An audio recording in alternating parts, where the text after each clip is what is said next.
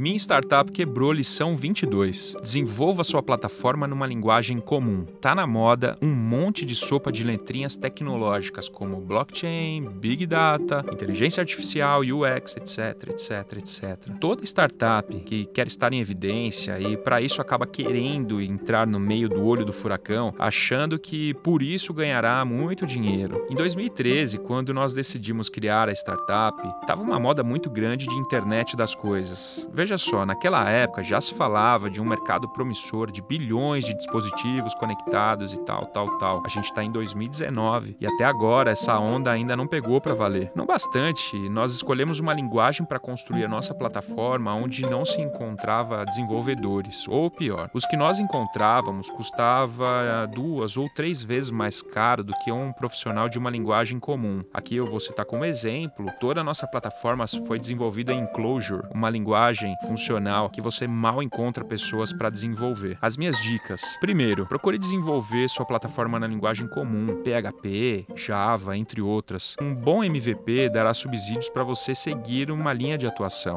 Segundo, só evolua para algo de ponta se você tiver co-founders que dominem a tecnologia. E olha lá. Terceiro, não reinvente a roda. Praticamente em todos os segmentos de startups existem plataformas open source, wireframes e tantas outras coisas para você começar um negócio sem desenvolver tudo do zero. Por fim, aconselho você olhar faixas salariais. Entra, por exemplo, no Love Mondays antes de começar qualquer plano de negócios. Lá você vai ver que o time de TI geralmente é o maior custo da sua folha. Então, escolha bem a tecnologia que você vai utilizar. E esse podcast tem o patrocínio e apoio do InovaBra Habitat. E se você quiser, você pode baixar o meu e-book direto no minstartupquebrou.com.br.